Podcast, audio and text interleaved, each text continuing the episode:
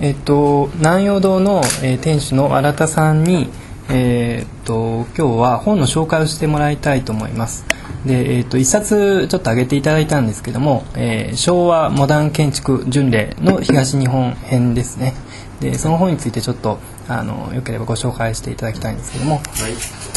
えっ、と日経 BP 社から先月発売された昭和、えーモダン建築巡礼東日本編という本なんですが、えっ、となぜこの本を取り上げたかと言いますと、あのー昨今ですね、ああのその前にこの内容なんですけど簡単に言いますとあのー戦後ですね、えー戦後戦後って言ってもちゃんとこう年代を切ると1945年から75年までその間に建てられた、えーこう日本全国の名建築を、え2人の建築マニアが、えー旅しながらレポートをするというそういう内容の本なんですよね。でなんでこの本を今取り上げたかと言いますとこの年代に建てられた建築っていうのが、えー老朽化とか、えー経済効率の低下などが理由で、えーちょうどこう取り壊しの時期になってるんですよであのー彼らはすごく純粋で取り壊されるんだったらまあ壊される前にぜひ見たいとそれがきっかけで全国を行脚したと。そういうことです。で著者を、えー、と紹介しますと文を担当しているのが、えー建築ジャーナリストの磯達夫さんと,、えー、とああと写真も磯さんが撮ってますね。でイラストを宮沢博さん、えー彼は日経アーキテクチャの副編集長をされてる方です。もともとこれはあの日経アーキテクチャで連載されたものを書籍化したものですね、うん、そんな感じがまあ簡単な基礎データ的なことです、この本売れてるんですか結構。いやー売れてるんですよ。でこれはあのそうですね。あの西日本編と2年前に出たものと合わせてこう全国縦断という形になってるんですがどういうわけかこう東日本が出た途端に西日本も引っ張られるようにして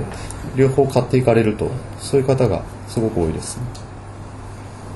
結構この本のまあ出た意味はあの今もちょっと紹介あったように多分あのまあせんまあドコモもは結構その辺ももうまあカバーしてあのセレクションしてますけど、あのまあ建築のファンってこういわゆるなんだろうなレトロな近代建築洋風の、まあ、赤レンガとかそういうやつはまあ結構ファンがつきやすいんですよね。で、まあ、実際に保存運動があっても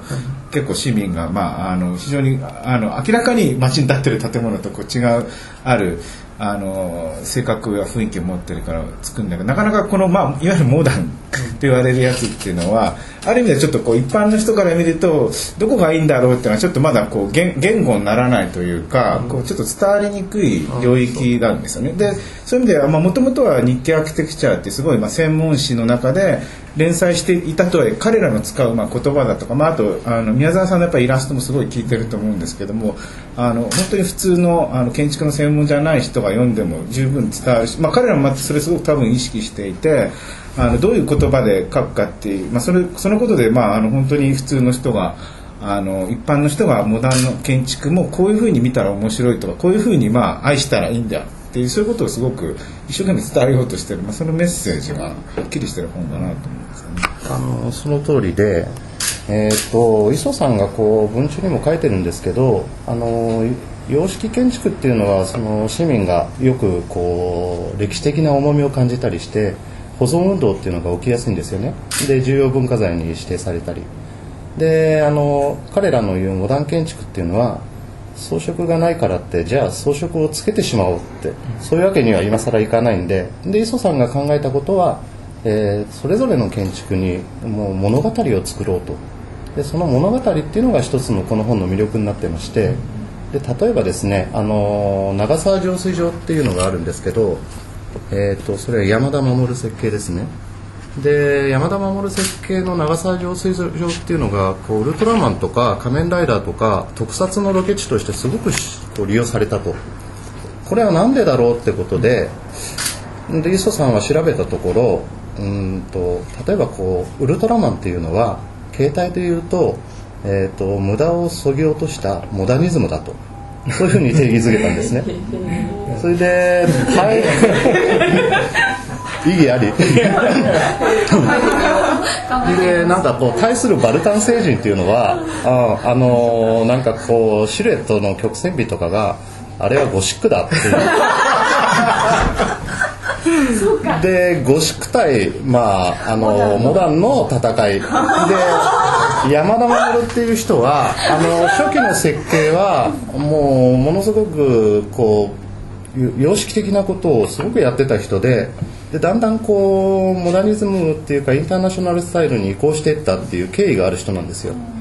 だからもうロケ地としてはあそこがしかないぐらいな感じででもうそのウルトラマンに関して磯さんってすごく面白い人で徹底的に調べるんですよね。まあそれで出た仮説なんですけど。でウルトラマンの本からウルトラマンのビデオからすごく見てあの参考文献っていうのを見せてもらったんですけどもうほとんど建築の本じゃないんですよね。であの脊椎動物の本ですとか、えーシェル構造の貝殻の本ですとかまあそういうことで。であの先日ですね日経新聞で井上昭一さんがそういうあの仮説的な物語を、うんと、鮮やかって言葉でこう絶賛してるんですよ。もうちょっとこうぴったりな表現だなって僕も思いました、これなんかあのタイトルがある意図を僕は持ってると思うんですけどもつまり普通はそのモダンっていう言い方はその対象に対応するんですね。対象モダニズムとか対象っていうふうな言い方をしていてでその昭和のに作られたその建築があの昭和モダンっていうふうなことか言葉でその対象化されるっていうこととその巡礼っていうふうな言葉がタイトルについてるっていうこと自体がつまりその昭和のあのモダニズムの建築がそのある種のそのなんていうかアウラを帯びてその巡礼すべき対象になったっていうことのあるその意図を示してるんですよね。だからなんかこうそういう意味でもこの建築あの本っていうのは建築に対するあるいはモダニズムに対する愛情があるその出発点になってるっていうか、まあ、そういう本だなっていうのを思いますよね。あとはそのさっき五十嵐さんが触れたんですけどあの様式建築っていうのは装飾がまああるから分かりやすいとだから市民が残せとあのすごく典型的な場所がありまして東京駅の駅前なんですけどあの赤レンガ辰野キングの設計したあれはもうほとんど反対もなく保存が決まりましたよね。でしかも設計当時の形に直すってことでもう着工しようとしているとこなんですがで隣にあるあの、えー郵便局。郵便局。あれ吉田哲郎のそうですねそれがもう、うん、なんかこうまだ賛否両論っていうところでうんなんとも言えないんですけど。うん、だからそういうふうにねまだこうどうするかっていう訴状に議論の訴状に上がるっていうことだったら、彼らはそれで良しとしてるんですよ。で彼らが扱った建築物って全国の57物件あるんですけどほとんどそういう訴状にも上がる前に取り壊されてしまうと。それが問題じゃないかってことで決して保存をを求めてるとかそういう運動をしてるわけではないんですよね。ただこうやっぱりあの五十嵐さんが言ってた日本橋のあ首都高の話と同じで議論にまずなんなきゃいけないと、その上で壊すか残すか、まあそういうこともかなり意図してるんじゃないかなと。そういうふうに思います。まずやっぱりこう知ってもらわないといけないわけですよね。そうですね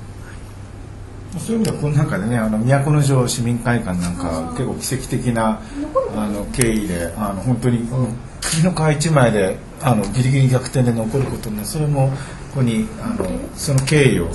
あの書いてるのねやっぱりすごくね書いてる側も嬉しかったしまあそういうことを多分使いたいっていうことなんだろうなと思います。じゃあどうも今日はありがとうございました。ありがとうございました、